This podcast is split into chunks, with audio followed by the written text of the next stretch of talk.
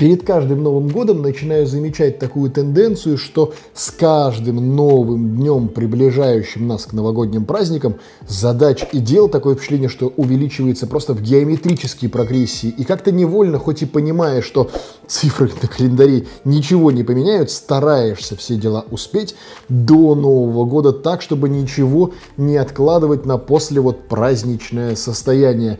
Но тем не менее, даже в таком цейтноте всегда находится находится 10-15 минут, чтобы субботним утречком сесть вместе с вами и пообсуждать все то, что произошло в мире информационных технологий за эту самую неделю. В общем, господа, здравствуйте, я рад оказаться на ваших прекрасных экранах и давайте к новостям плавненько и переходить. Рабочие разгромили офис завода по сборке iPhone в Индии за задержку зарплат. Да, представьте себе, такие истории могут происходить не только в России 90-х-нулевых, но и вот в нашей с вами реальности со вполне уважаемыми компаниями. Но тут замут на самом деле чуточку интереснее, чем он выглядит в заголовке, потому что сама компания Apple вроде как оказывается не при делах, а существует некая компания Vistron, ну это нечто типа заводов по сборке а, как он там называется, господи, Foxconn. Так вот, и оказывается, что этому прекрасному подрядчику компания Apple денежки-то переводила, а они, не будь дураками, их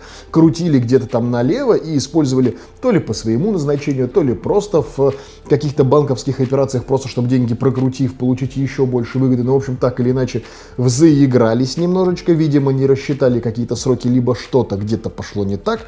Но, в общем, рабочие, недолго думая, подняли все это на дыбы. История, естественно, поднялась прям в огромный взрыв информационный, да и, в принципе, трудовой тоже. Потому что надо понимать, что любые задержки на производстве компании Apple это десятки миллионов долларов убытков даже за один рабочий день. Поэтому, естественно, компания Apple очень живо на всю историю отреагировала, дала буквально несколько дней на урегулирование конфликта, и вроде как к текущему моменту, пока мы с вами смотрим эти самые новости, волнения прекратились. С людьми вроде как, если не рассчитались полностью, то, по крайней мере, начали рассчитываться и хотя бы вышли на какой-то диалог. Но, в общем, все более-менее налаживается, и вот все по классике, такое вообще, что России, пока вот сверху по шапке не дадут, ничего налаживаться само по себе не планируют. Важный апгрейд и Samsung Galaxy S21.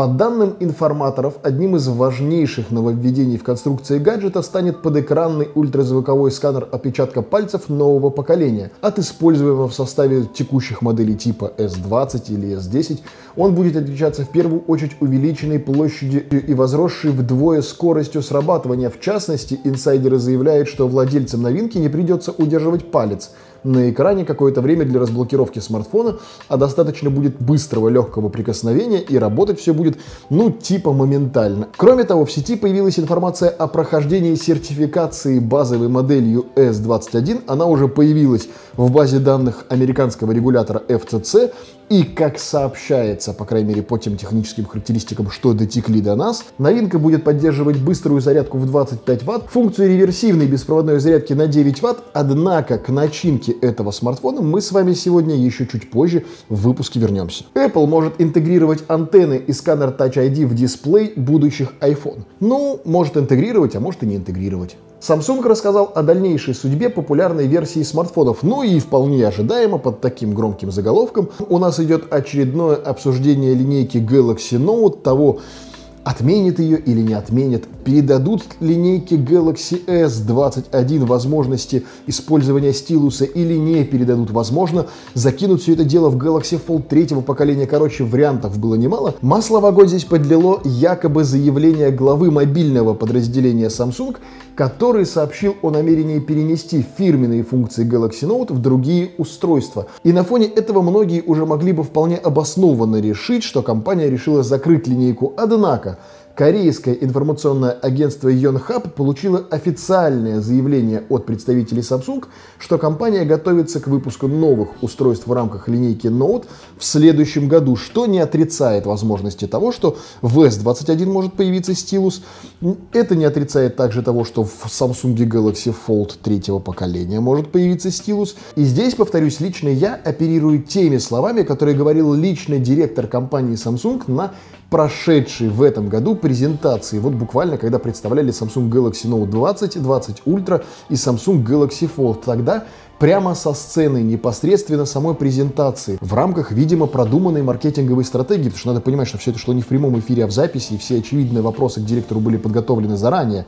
Так вот, прямо там, со сцены, ведущий задавал вопрос, интервьюируемому интервьюи. Короче, задавал вопрос э, директору компании Samsung напрямую, типа, почему в Galaxy Fold нет стилуса и будет ли он там вообще. И на что директор компании Samsung прямо отвечал, это уникальная фишка линейки Note, и с точки зрения маркетинга и функционала мы не будем ее переносить куда-либо. К тому же пока что нет технической возможности на том же Samsung Galaxy Fold реализовать поддержку стилуса S Pen просто потому, что там экран мягкий и пластиковый или пластиковый и, как следствие, мягкий. Выбирайте сами последовательности, какая вам больше нравится. Но, в общем, я как-то в большей степени взываю к этим словам и искренне как-то надеюсь, с одной стороны, на то, что компания не будет настолько быстро переобуваться в воздухе так, чтобы за год полярно поменять свою точку зрения, а с другой стороны, как пользователь и приверженец линейки Samsung Galaxy Fold,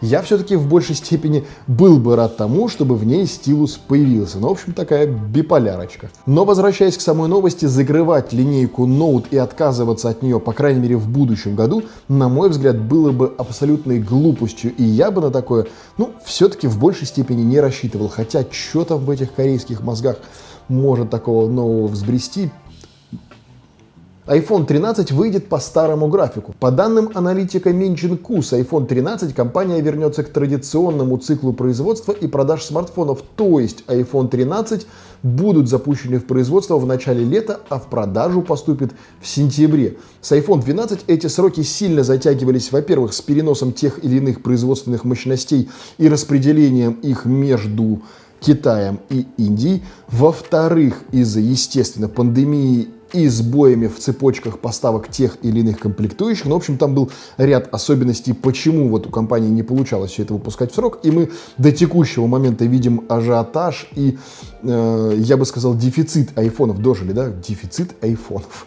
Но, тем не менее, в общем, с iPhone 13 компания вроде как нам обещает вернуться в стандартный цикл и, представляя айфоны в сентябре, тут же их запускать непосредственно в продажу, что нам как бы может свидетельствовать только об одном, что в следующем году все мамкины бизнесмены должны будут брать кредиты на месяцочек да пораньше.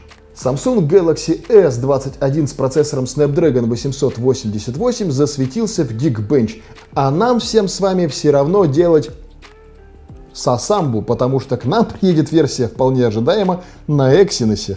Большинство сотрудников Apple не вернутся на работу в кампусы компании, расположенные в Купертино, до июня 2021 года.